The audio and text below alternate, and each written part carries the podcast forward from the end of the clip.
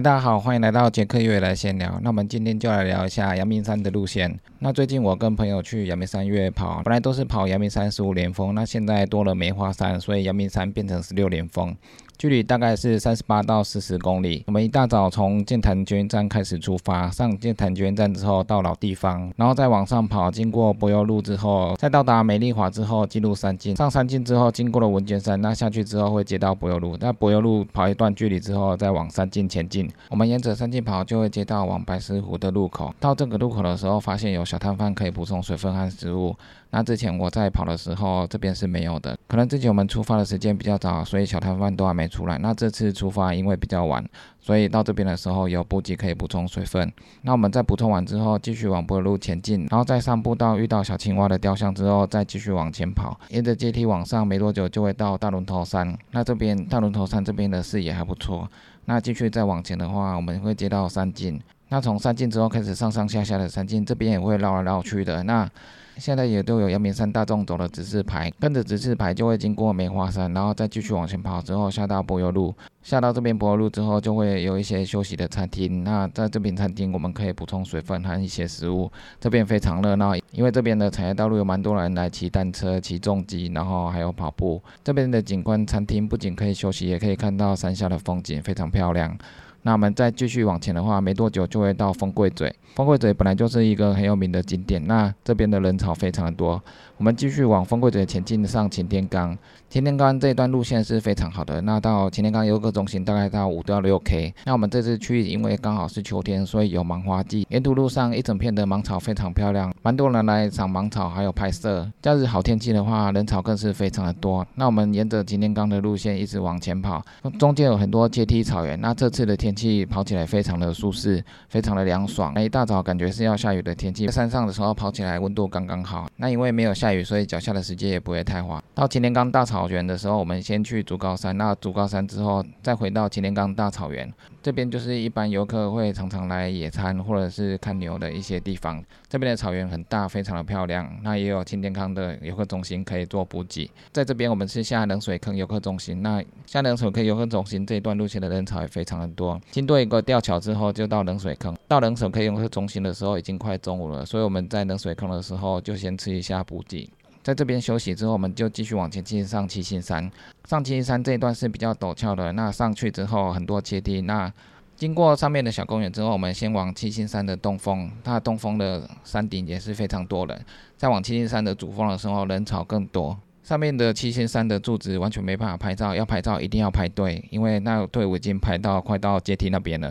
所以我们继续前进往下，往小坑游客中心出发。那沿途也是沿着步道阶梯一直往下，这边的步道也是蛮陡的，所以往往七星山的山顶，不管是从冷水坑上还是从小油坑上，其实步道都是蛮陡的。那这一段是阳明山路线最陡的两段。那因为它的爬升也蛮多的，下小坑的时候经过流浪区，在这种比较冷的天气的话，其实蛮温暖的。接着我们下到小坑游客中心之后，这边的人潮也是非常多。那我们也是稍作休息一下，补充一下水分。我们再继续往大屯山主峰前进。那往大屯山主峰要先跑一段公路，这段公路有点距离，快到二子坪的时候我们就上阶梯。那这段长阶梯距离是蛮长的，一直上去的话就会到大屯山主峰。那我们到主峰的时候，这边都是雾，所以是白茫茫的一片，看不到什么风景。那接着我们就继续往下，往下往大屯山南峰、西峰前进。大屯山主峰下去的时候也是蛮长的阶梯，也是蛮陡的。啊，到中间的时候雾散开，还可以看到山下的风景非常漂亮。到交叉路的时候，我们就继续往大屯山南峰前进。那我们往大屯山南峰前进这一段路线就比较森林一点，这边有比较多要攀爬的地方，爬没多久就会到大屯山南峰，南峰也可以看到山下的风景。所以这次去的时候，阳明山的东边、西边是不一样的天气。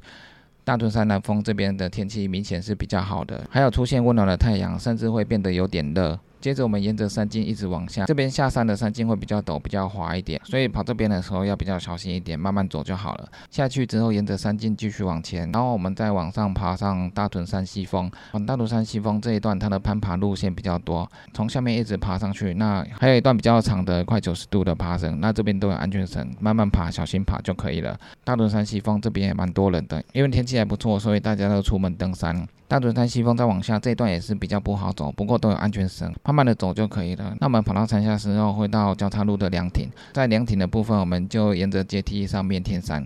面对山上面的空地非常大，也可以看到山下的风景非常漂亮。那我们继续往前往向天山，上到向天山之后，后面的路几乎就没有上坡了。那我们继续往山下阶梯前进的话，经过向天湖，那再沿着阶梯一直往下，持续往下就会到青天宫。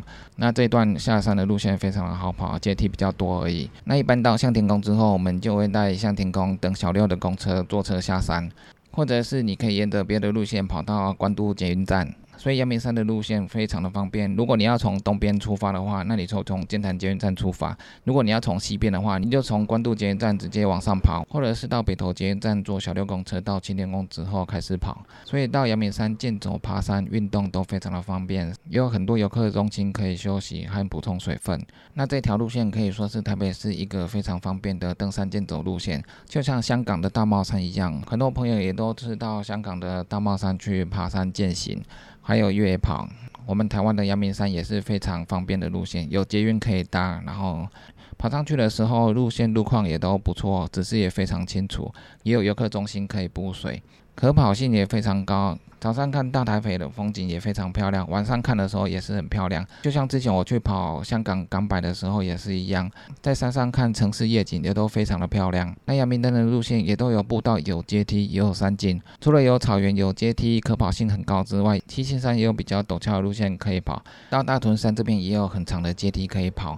到大屯山南风西风的时候，也有比较技术性的路线可以练习。所以阳明山的路线不仅可跑性高，还有陡峭的爬升可以练习。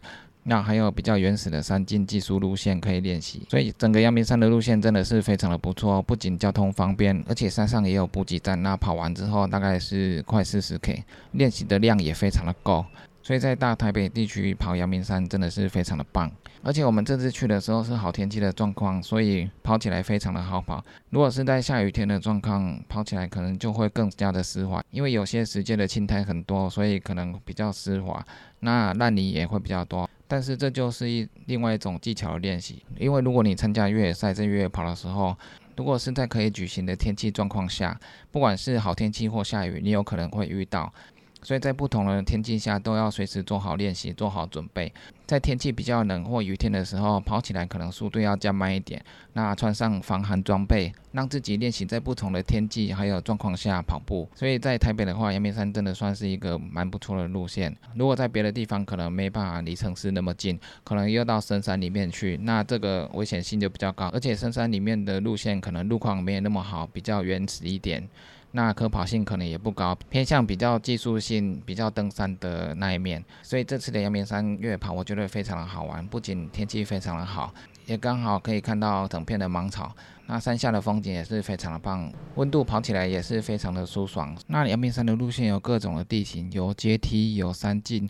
有陡峭的爬升，然后还有原始技术的山径，所以不管你是健行或越跑，上阳明山都是非常不错的，而且也有很多游客中心可以做补给，补充体力和水分。那上山下山的话，交通也非常方便。那大家有空的话，都可以上阳明山去走走，非常的不错。那以上就是今天的杰克越来闲聊，记得订阅 YouTube、按赞 FB 粉丝页，还有追踪我的 IG，就这样喽，拜拜。